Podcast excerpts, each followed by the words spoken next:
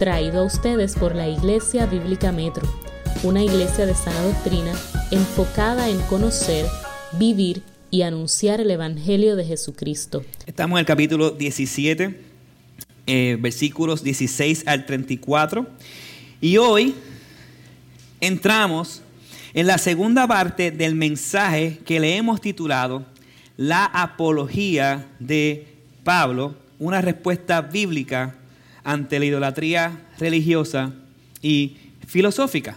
Segunda parte.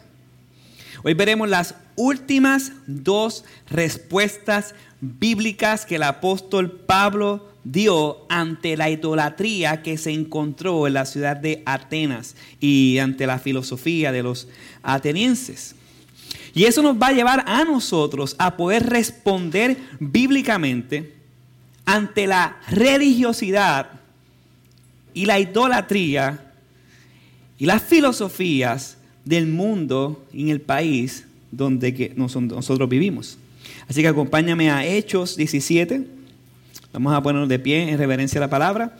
Y los versículos que vamos a estar exponiendo hoy va a ser del 22 al 34. Versículos 22 al 34. Dice Hechos 17. Versículo 22 al 34, la siguiente, siguiente texto.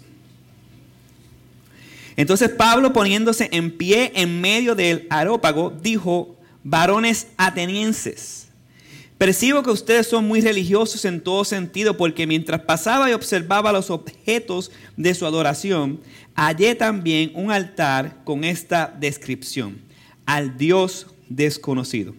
Pues lo que ustedes adoran sin conocer, eso les anuncio yo. El Dios que hizo el mundo y todo lo que en él hay, puesto que es Señor del cielo y la tierra, no mora en templos hechos por manos de hombres, ni es servido por manos humanas como si necesitara algo de nosotros, puesto que Él da a todos vida y aliento a todas las cosas. De uno solo, Dios hizo todas las naciones del mundo para que habitaran sobre toda la superficie de la tierra, habiendo determinado sus tiempos y las fronteras de los lugares donde viven, para que buscaran a Dios y de alguna manera palpando lo hallen, aunque Él no está lejos de ninguno de nosotros, porque en Él vivimos, nos movemos y existimos, así como algunos de los poetas de ustedes han dicho, porque también nosotros somos linaje suyo. Siendo pues linaje de Dios, no debemos pensar que la naturaleza divina sea semejante a oro, plata o piedra esculpidos por el arte y el pensamiento humano. Por tanto, habiendo pasado por alto los tiempos de ignorancia, Dios declara ahora a todos los hombres en todas partes que se arrepientan, porque Él ha establecido un día en el cual juzgará al mundo en justicia por medio de un hombre a quien él ha designado, habiendo presentado pruebas a todos los hombres cuando los resucitó de entre los muertos. Cuando oyeron la, de la resurrección de los muertos, algunos se burlaron, pero otros dijeron, les escucharemos otra vez acerca de esto. Entonces Pablo salió de entre ellos, pero algunos se unieron a él y creyeron, entonces los cuales estaba Dionisio, el Areopagita, una mujer llamada Damaris y otros con ellos. Pueden sentarse. Hace un tiempo atrás yo me reuní con un grupo de hombres y yo les hice una pregunta. La pregunta que yo les hice a este grupo de hombres fue, díganme cinco atributos de Dios. La razón por la que yo le hice esta pregunta era, era porque eran hombres que me decían que llevaban mucho tiempo en el Evangelio y la contestación de ellos, yo creo que es la contestación que el mundo y los que no son creyentes se saben de memoria. Ellos me dijeron que Dios es bueno, ellos me dijeron que Dios es grande y ellos me dijeron que Dios es amor. Y aunque esto es cierto, de este grupo no pudimos eh, indagar en estos atributos, simplemente me lo dijeron de manera superficial, porque estaban repitiendo exactamente lo que el mundo repite sin conocer, sin evaluar. Y esto lo que refleja es nuestra pobreza de entendimiento del Dios verdadero. Queremos, queramos admitirlo o no, nuestra fe postmoderna se parece más a las filosofías de estos atenienses que una fe bíblica. Por lo menos ellos eran sinceros y decían al Dios que no conocemos, a ese adoramos. Pero la iglesia postmoderna se jacta de que conoce a Dios y su evangelio, pero en la práctica estamos lejos de esa realidad. Parecemos más eh, estoicos y eh, eh, epicúreos que cristianos bíblicos. Miren, miren, miren qué interesante. Los estoicos, que lo menciona Pablo un poquito antes, que es a lo del público que le está hablando, eran moralistas. Ellos creían que podían ah, alcanzar la felicidad si se limitaban de ciertas cosas o si ponían en práctica cierta piedad o cierto dominio del cuerpo. Muchos hoy en día piensan que es así. Muchos pensamos que podemos alcanzar a Dios y tener una mejor relación que Dios con otros por la manera en que nosotros nos vamos a comportar, por el esfuerzo que yo voy a hacer, por las obras que yo hago. Por decir algunas cosas sí, por decir las otras no, entonces voy a estar bien con Dios. Muchos hoy en día también piensa como los epicúreos. Buscan la verdad mediante la experiencia personal y no por el racionamiento. Muchos hoy en día lo que queremos es sentir algo. Sentir que, que, me abren, sentir cositas así en el corazón. Y no importa el disparate que me estén diciendo, yo digo amén, gloria a Dios, aleluya. Porque siento un feeling, siento algo, siento, siento cositas aquí pero no meditamos en la palabra. Hacemos como los atenienses, adoramos a un Dios desconocido. Pensando que lo conocemos, simplemente estamos dejándonos llevar por la idolatría de nuestros sentimientos. Hacemos de nuestros sentimientos el Dios de nuestras vidas. En vez de adorar al Dios que debe regir nuestros sentimientos, el único Dios verdadero. La pregunta es, ¿qué estás aquí? ¿Tienes algo de eso? Esto Pablo le llama, y lo que vemos aquí, esto se le llama idolatría, porque excluye nuestra dependencia del Dios verdadero. Y te pone a ti como el centro de tu fe, tus experiencias, tus emociones, tu sentir, tu capacidad. Eso es idolatría. Y ante esta realidad idólatra y filosófica que vemos en los atenienses y que vemos en nuestros días, Pablo nos da una respuesta bíblica de cómo nosotros podemos manejar eso.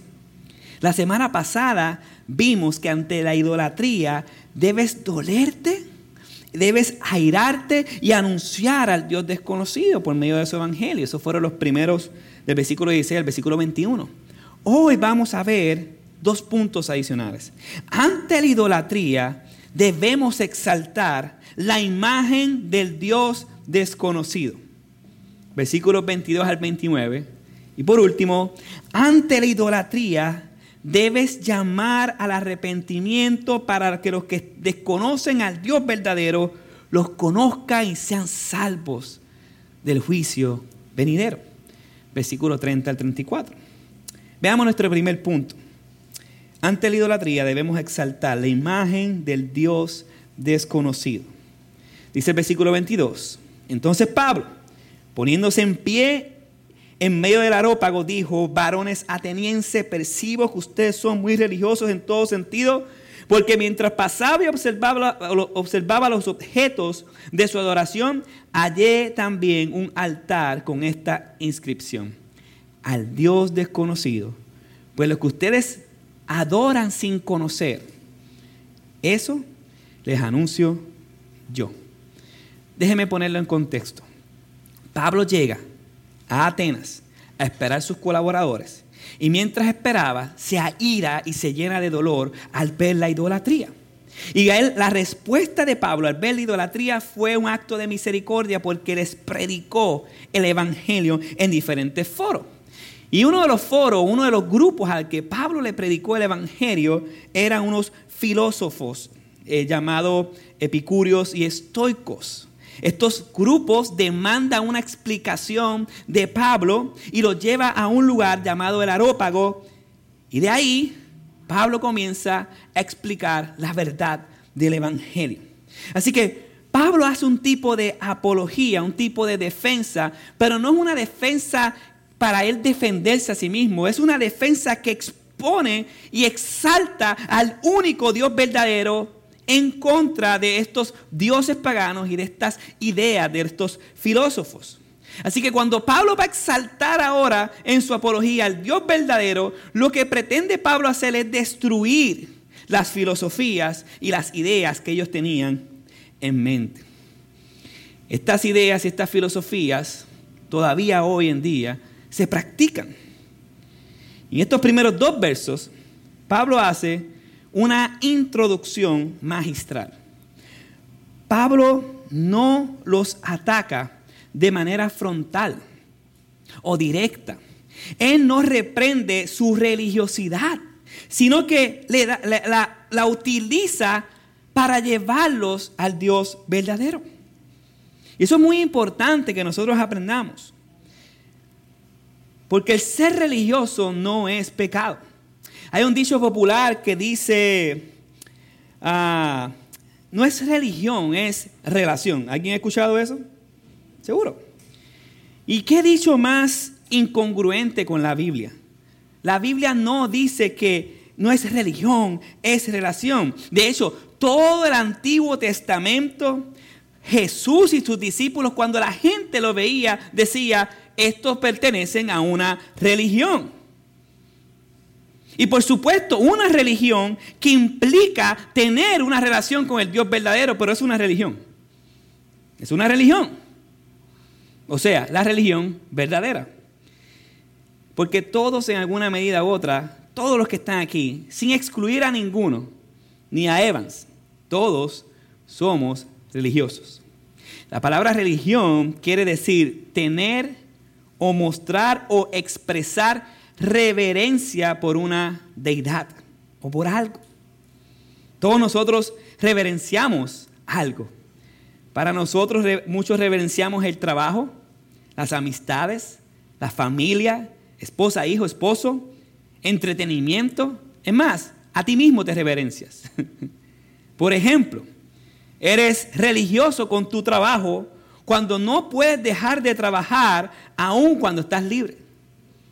Eres religioso con tu trabajo cuando le dedicas más tiempo a tu trabajo que a tu familia. Eres religioso con tus amistades porque a sabiendas que no te convienes aún, sigues con ellas. Eres religioso con tu esposa porque la pones en el primer lugar. Y no me malinterpreten, el hombre debe amar a su esposa como Cristo amó a la iglesia, pero no suplantar a Cristo por la esposa. Dos cosas diferentes. Eres peligroso con tu, eh, eres religioso con tu esposo cuando lo obedeces aunque te esté llevando a pecar. Tú debes de sujetarte en todo a tu esposo, excepto cuando te lleve a pecar. Eres religioso con el entretenimiento cuando le dedicas más tiempo al entretenimiento que a tu relación con Dios. En última instancia, esto no es otra cosa con que eres religioso contigo mismo. O sea, tú eres tu propio Dios. Así que todos nosotros somos devotos al objeto de nuestra adoración. Y el ser devotos no es pecado. El pecado está en que tu devoción debe de ser exclusiva al único Dios verdadero y tú la compartes con otras cosas. En vez de ser devoto con Dios, eres devoto contigo mismo. Hoy en día, ahora, muchos religiosos están en la playa. Están haciendo su culto al yo. Están adorándose a sí mismos en el descanso de una playa. ¿Es pecado la playa? No, mire mi color. Estoy quemado. Gloria a Dios por la playa. Eso es lo que debo hacer cuando yo veo la playa. Gloria a Dios, Señor, gracias por esta hermosura. Pero yo no voy a reverenciar la playa, ni voy a adorarme a mí mismo. Yo vengo a adorar al Señor que nos dio la playa.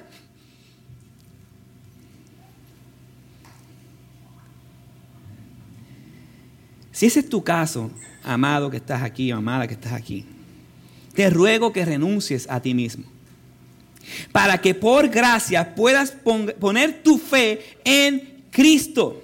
El único Dios verdadero a quien, a quien tú le debes toda la devoción de tu vida. Y comiences a vivir una vida religiosa, pero no para tu propio juicio, sino para su gloria.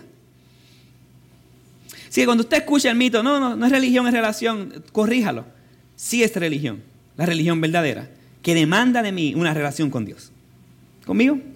Amén.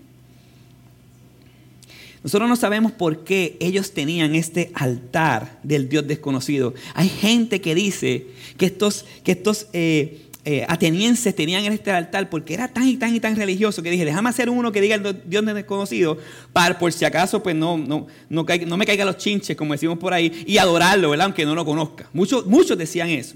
Pero el punto aquí es el siguiente. Pablo aprovechó su religiosidad, su fortaleza religiosa, para predicar el Evangelio y anunciarle al Dios verdadero. La pregunta es, ¿así somos nosotros? Cuando hablamos con alguien que adora a otro Dios y no cree en el mismo Dios que nosotros. Aprovechamos las fortalezas de los que creen diferente o de los que creen en otra cosa para apuntarles al Evangelio sin atacar sus debilidades? Creo que fielmente que en esta introducción de la apología de Pablo, Pablo nos está dando una lección aquí, nos está enseñando. Cuando vayamos a enseñar el Evangelio, no siempre, dije no siempre, porque va a haber ocasiones que sí, pero no siempre debemos atacar directamente, inicialmente, el pecado. También podemos ver su fortaleza para entonces predicarles el Evangelio bíblico. Por ejemplo, una de las cosas que yo más admiro en los testigos de Jehová es que caminan mucho.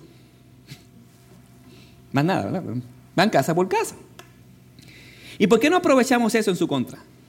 Por ejemplo, testigo de Jehová, yo veo que te esfuerzas mucho. ¿Sabes que ese esfuerzo con tus pies Dios lo demanda con tu corazón? En vez de caminar y caminar casa por casa, camina y corre a Cristo en arrepentimiento y fe para que creas en el único Dios verdadero. No por tus obras, sino por la gracia de Dios. Ese es un ejemplo. Otro ejemplo. ¿Sabes que ir casa por casa es una práctica que Jesús hizo y utilizó en su ministerio terrenal? ¿Sabes cuál fue el mensaje que Dios, él te va a decir, sí, yo lo sé. ¿Sabes cuál fue el mensaje que dijo Dios en su ministerio terrenal? Lo llevas a Juan y dice, yo soy el camino, la verdad y la vida. Nadie puede ir al Padre si no es por mí. Y lo llevas a razonar. Puedes caminar todo lo que quieras y eso es bueno. Pero si no tomas el camino de Jesús y no lo sigues solamente por gracia y no por obras, estás perdido y muerto tus delitos y pecados, vas camino al infierno, pero Dios te puede perdonar si crees en Él y en su obra y que la salvación no se puede ganar, sino que solamente por gracia. ¿Lo crees?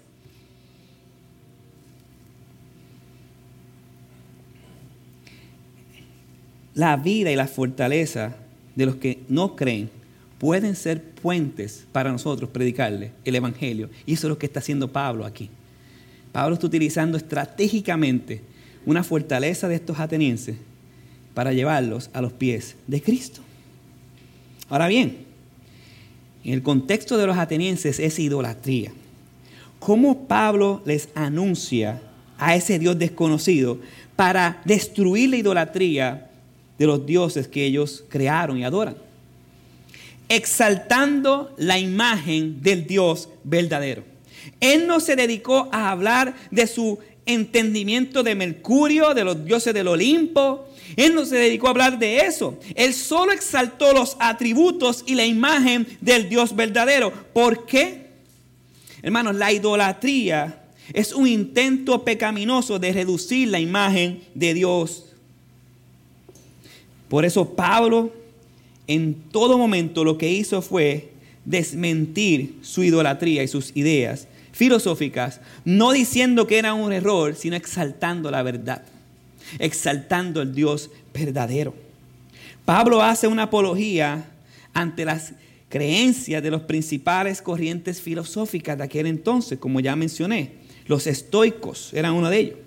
Los estoicos tenían como objetivo vivir en forma coherente con la naturaleza.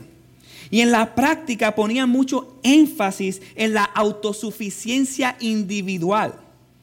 En la teología consideraban a Dios como el alma del mundo al punto que amaban la naturaleza más que al Dios de la naturaleza. ¿Se les parece algo a eso hoy en día? Hoy en día tenemos la idolatría de los animales y, la, idolatría de la creación. Yo recuerdo que yo fui con, con Rosa y con Diego, yo creo que Evan no había nacido, a un parque en San Juan, el Américo Miranda. Cuando yo me bajo a ese parque, era una gira de homeschooling y estamos todos compartiendo, había que trepar un árbol y hacer como un tipo de rock climbing. Eh, fue un, bien bueno, bien bueno. Pero antes de comenzar, el guía nos reúne y nos dice, por favor, vengan para acá. Eh, este, esto es nuestro árbol. Eh, yo no recuerdo el nombre. Ah, a poner un nombre, sé yo, José. Este es nuestro árbol José. Eh, por favor, antes de comenzar, vamos a, inclinarnos. No sé si Diego se acuerda. Vamos a inclinarnos y vamos a, no dijo reverenciar, a, ¿cómo es? Agradecer. Ah, eso fue. Eso, gracias, Rosa. Eh, ayudidonia, ¿ves? Vamos a agradecer al árbol. Y se hace así. Y yo así. Yo estaba riéndome, estaba muerto la risa. Y él reverenciando el árbol, porque agradeciendo, reverenciando el árbol. Y eso nos pasa hoy en día. Esa corriente filosófica no bíblica está dominando el mundo hoy en día. Por ejemplo, el humanizar a los perros. Oye, el, creyente debe amar la creación porque somos mayordomos de Dios. Y la creación le pertenece a Dios. ¿Debemos cuidar el planeta? Sí, seguro que sí. Tire basura y lo que se va a buscar es un pescozón. Debemos cuidar el planeta. Debemos amar a la creación, incluso a los animales. Pero no podemos poner a los animales por encima de Dios, ni a la creación por encima de Dios. El humanizar a los perros es maltrato. Preguntarle a un experto en perros. Es maltrato a los animales. Pero queremos poner a los animales al punto que los animales tienen más valor que el mismo ser humano cuando el ser humano es el único ser viviente hecho a la imagen y semejanza de Dios. ¿De dónde sale esta filosofía? De los estoicos. Tu adoración solamente le pertenece a Dios, no un árbol y no un perro.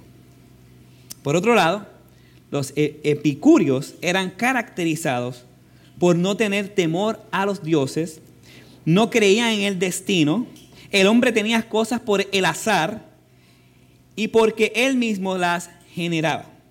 Ante estos argumentos filosóficos, Pablo hace una defensa magistral.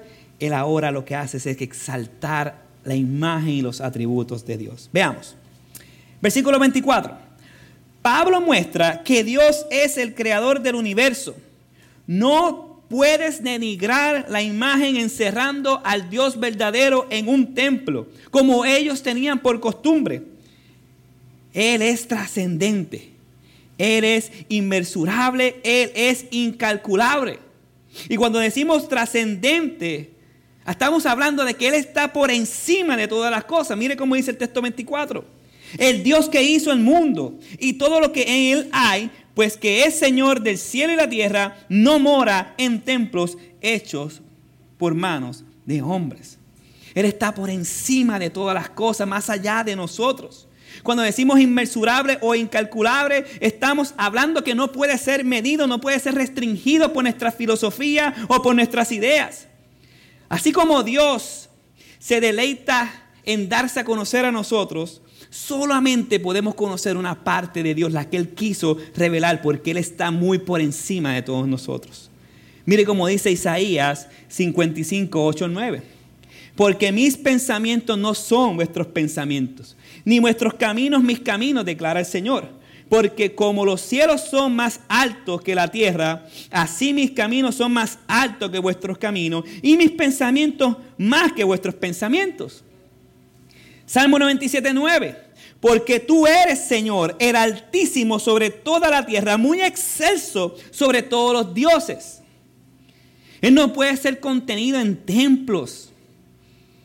Qué manía de nosotros en la cultura de ir a un templo a adorar imágenes. Ahí no está Dios. Dios está en todo lugar. Primera de Reyes 8:27. Pero, ¿morará verdaderamente Dios, eh, eh, Dios sobre la tierra? Si los cielos y los cielos de los cielos no te pueden contener, cuánto menos esta casa que yo he edificado. Isaías 66.1. Así dice el Señor, el cielo es mi trono y la tierra el estrado de mis pies. ¿Dónde pues está la casa que podráis edificarme? ¿Dónde está el lugar de mi reposo? Nosotros no podemos restringir a Dios con nuestras filosofías e ideas finitas. No podemos denigrar la imagen de Dios metiéndolo en un lugar. Dios es más grande que cualquier lugar. Pero aunque Él es trascendente, su trascendencia es suficiente para que nosotros podamos conocer su existencia. Salmo 19, los cielos cuentan la gloria de Dios y el firmamento anuncia la obra de sus manos. Pero Él no solo es trascendente, Miren el versículo 25. Pablo muestra que Dios es el sustentador de la vida. Así que no podemos denigrar la imagen de Dios diciéndole que le podemos rendir a, eh, culto, ofreciéndole sacrificios. Él es autosuficiente, Él es autosustentable. Versículo 25. Ni es servido por, la, por manos humanas como si necesitara de algo, puesto que Él da a todos vida y aliento a todas las cosas. Como dice un pastor, este atributo nos recuerda que Dios no está sujeto a nada ni a nadie.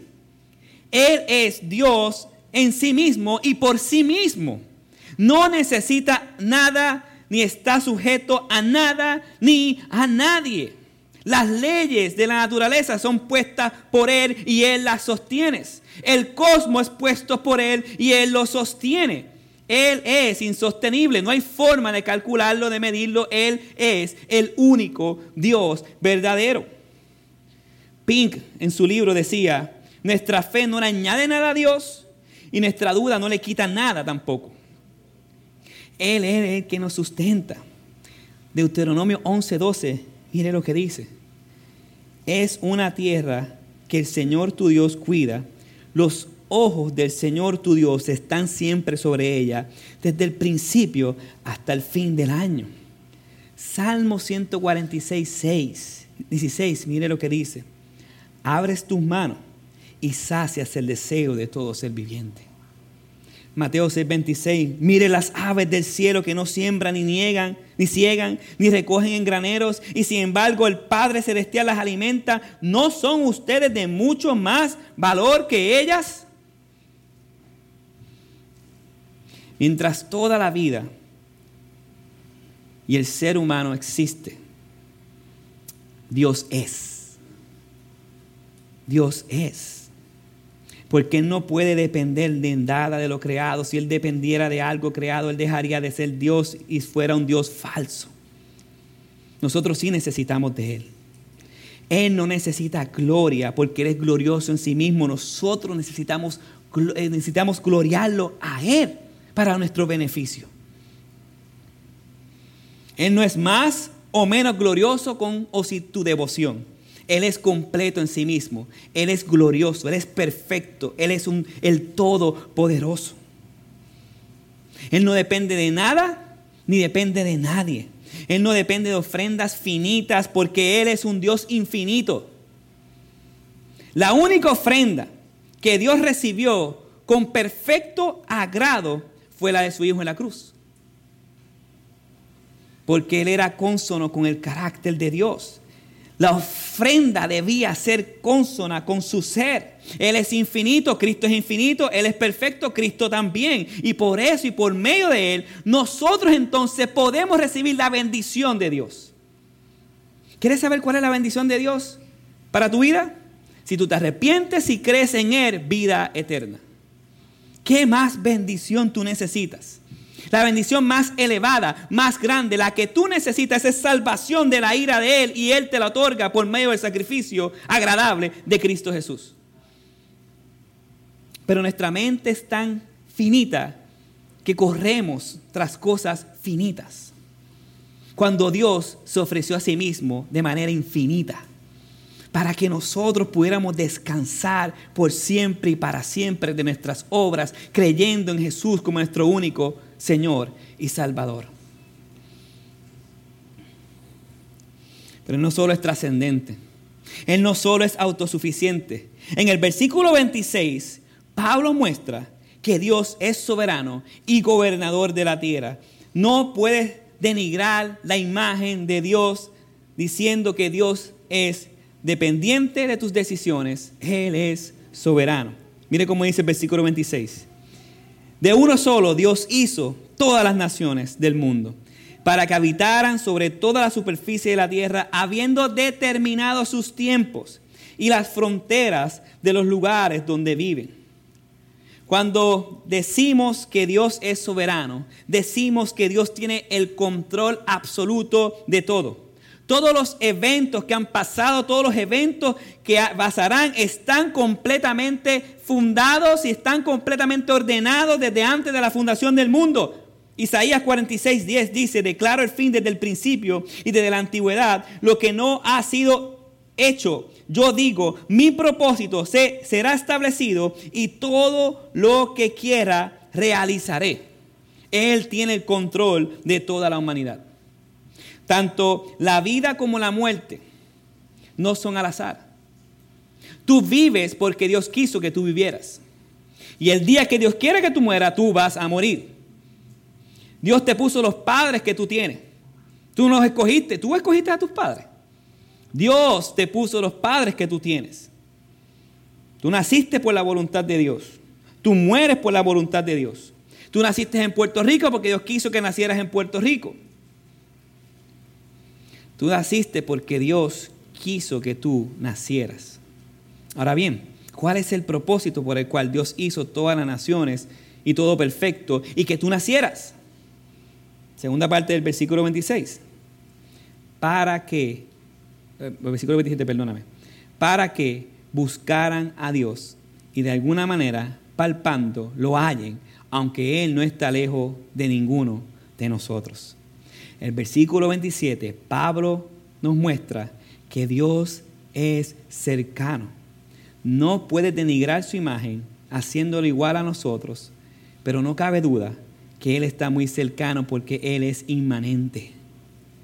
Contrario a lo que pensaban los estoicos, que dioses, los dioses estaban muy ocupados para relacionarse con la humanidad, el único Dios verdadero no lo está.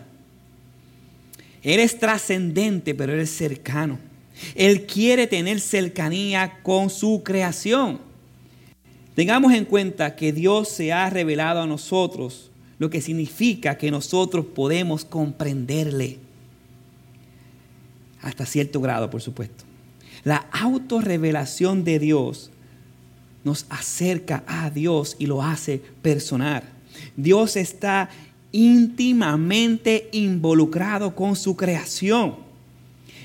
Él está cercano porque Él nos hizo a su imagen y semejanza.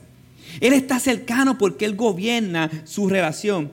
Él está cercano porque te diseñó para que tú tuvieras una relación verdadera con Él. Es por eso que este verso no solo nos habla de la cercanía, sino del propósito para que buscaran a Dios.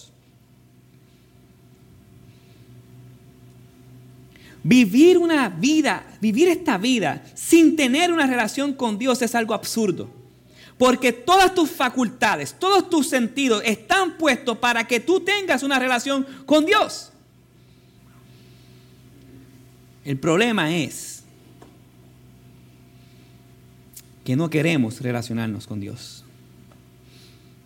El problema es que nuestro pecado nos ha incapacitado de relacionarnos con Dios. Nos relacionamos con la creación, pero no con el creador.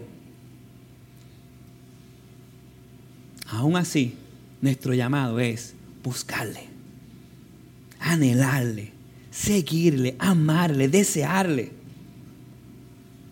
¿Cómo se hace eso? ¿Cómo podemos buscarle, anhelarle, desearle si nuestro pecado nos ha hecho separación de Dios? Porque el hombre no quiere, no puede buscar a Dios, ni tener una cercanía con Él. ¿Cómo? Pues Dios resolvió ese problema hace dos mil años viniendo a la tierra. El hombre no pudo buscar a Dios, pero Dios buscó al hombre para poder restablecer, restaurar la relación que un momento tuvo con el primer Adán. Y esa es la invitación que Dios nos hace a través de este texto. Acerquémonos a Dios. ¿Por qué vía? Por vía del sacrificio perfecto de Jesucristo.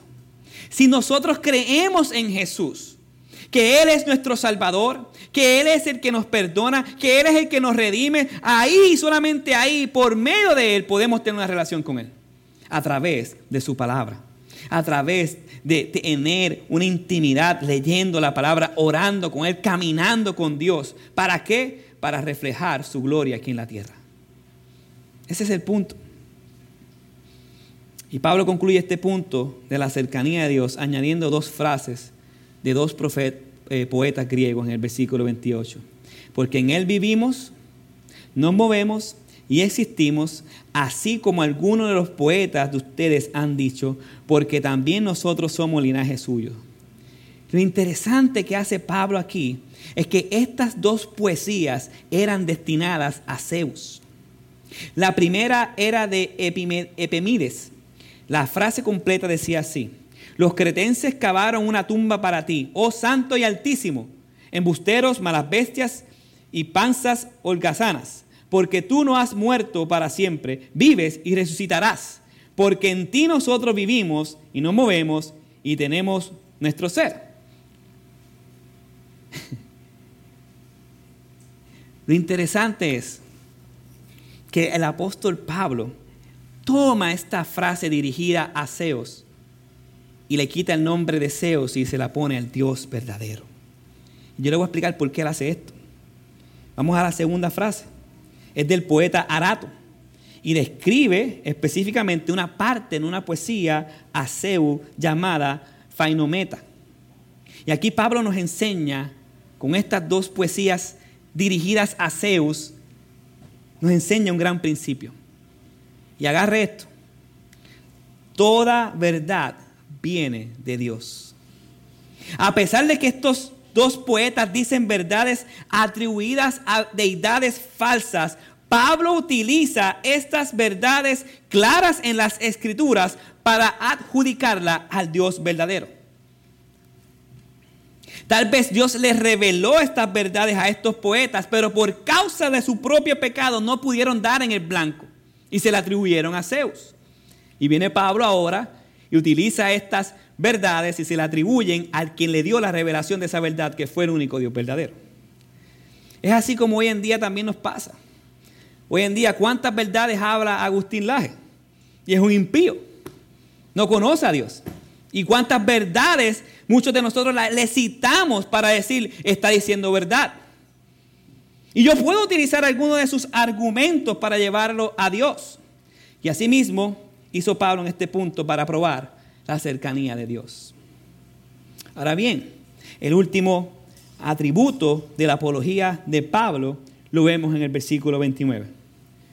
En el versículo 29, Pablo muestra que Dios no tiene comparación. No puedes denigrar la imagen de Dios haciendo imágenes creadas porque Dios es el creador e es incomparable. Versículo 29. Siendo pues linaje de Dios, no podemos pensar que la naturaleza divina sea semejante a oro, plata o piedra, esculpidos por arte y el pensamiento humano. No es semejante. El peligro de hacer ídolos a nuestra imagen, conformando los ídolos a nuestros deseos pecaminosos y anhelos, es que tarde o temprano nos vamos a convertir en esos ídolos. Mire cómo dice el Salmo 135, versículo 15 al 18. Salmo 135, versículo 15 al 18. Los ídolos de las naciones son plata y oro, obra de manos de hombre Tienen boca y no hablan. Tienen ojos y no ven. Tienen oídos y no oyen. Tampoco hay aliento en su boca. Los que los hacen serán semejantes a ellos. Sí, todos los que en ellos confían. ¿Usted quiere saber si usted es un idólatra en algo que no sea Dios? Dime en qué estás confiando. Lo que tú confías para vivir en esta tierra, tarde o temprano, todo el mundo lo va a ver. Menos tú. ¿Por qué tú no vas a ver que tú eres un idólatra? Porque te vas a hacer semejante al objeto de tu adoración. ¿Tienes boca? Y no vas a hablar. Tienes ojos y no vas a poder ver. Tienes oído y no vas a poder escuchar porque estás convertido en el objeto de tu adoración. El remedio, huye del ídolo, arrepintiéndote de tu pecado y creyendo y confiando en el único Dios verdadero, en Jesucristo. Así que ante la idolatría, Pablo exalta la imagen de Dios, diciendo que Dios es trascendente, inmensurable, es incalculable, es autosuficiente, es infinito, es soberano, es inmanente, es incomparable. Ese es el único Dios verdadero. No es un Dios de cartón, no es un Dios que, que, canta, no es un Dios que somos, que lo creamos nosotros, Él nos creó a nosotros y tú le debes toda tu devoción.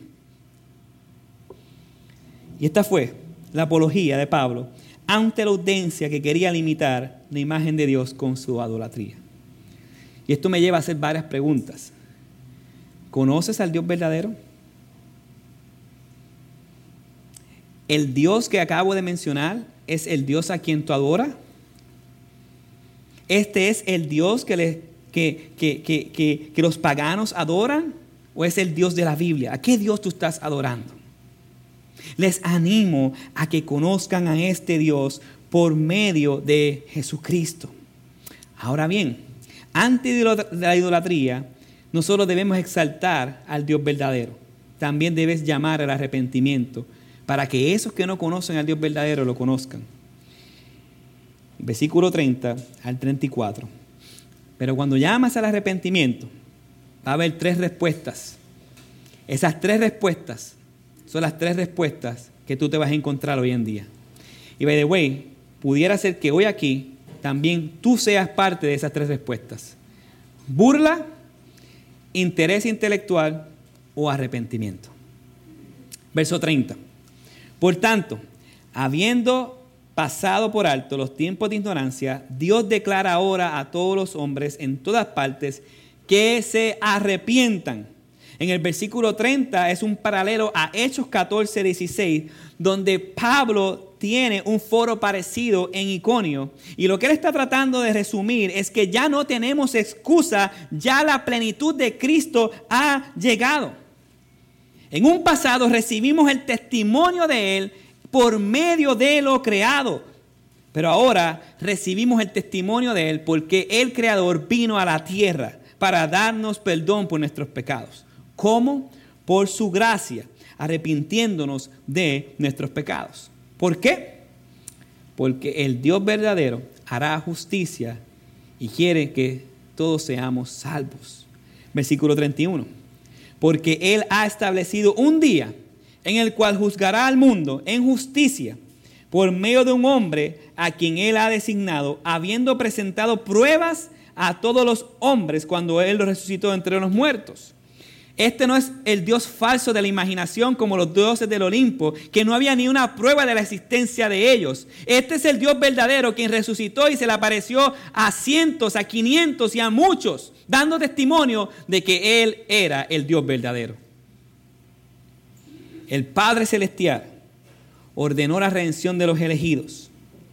Y si creemos en Cristo y si creemos en su obra, podamos ser salvos de esa ira y de ese juicio que está presente aquí, porque ya no nos vamos a representar nosotros, ahora tenemos un nuevo representante que es Jesucristo, el único Dios verdadero que resucitó entre los muertos. ¿Y cuál fue su reacción? Versículo 32. Cuando llegaron de la resurrección de los muertos, algunos se burlaron, se burlaron, pero otros dijeron, le escucharemos otra vez. By the way, eso es una burla. Le escucharemos otra vez acerca de esto. Versículo 32.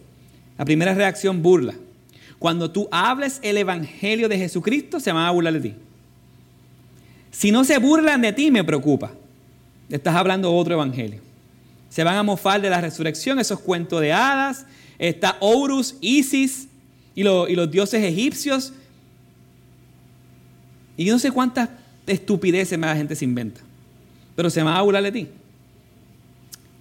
La segunda reacción, un interés filosófico intelectual. ¡Oh! ¡Qué interesante! ¡Wow! Me gusta mucho cómo hablas de Cristo. Oye, me gusta tu elocuencia. Me gusta, ¿verdad? Cómo tú citas la Biblia. Arrepiéntete de tu pecado y cree. Y ahí está así. Eso sucedió. Unos quisieron abrazar el intelectualismo. Estoy creciendo en conocimiento.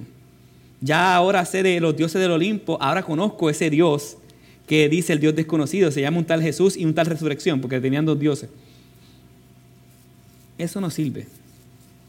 Lo que funciona es lo que pasa en el versículo 34, cuando Pablo sale dentro de ellos, dice que algunos se unieron a él y creyeron, entre los cuales estaba Dionisio y el, el arapajista, una mujer llamada Damaris y otros con ellos. Estos sí creyeron. Ahora bien, si tú eres creyente y escuchaste este mensaje,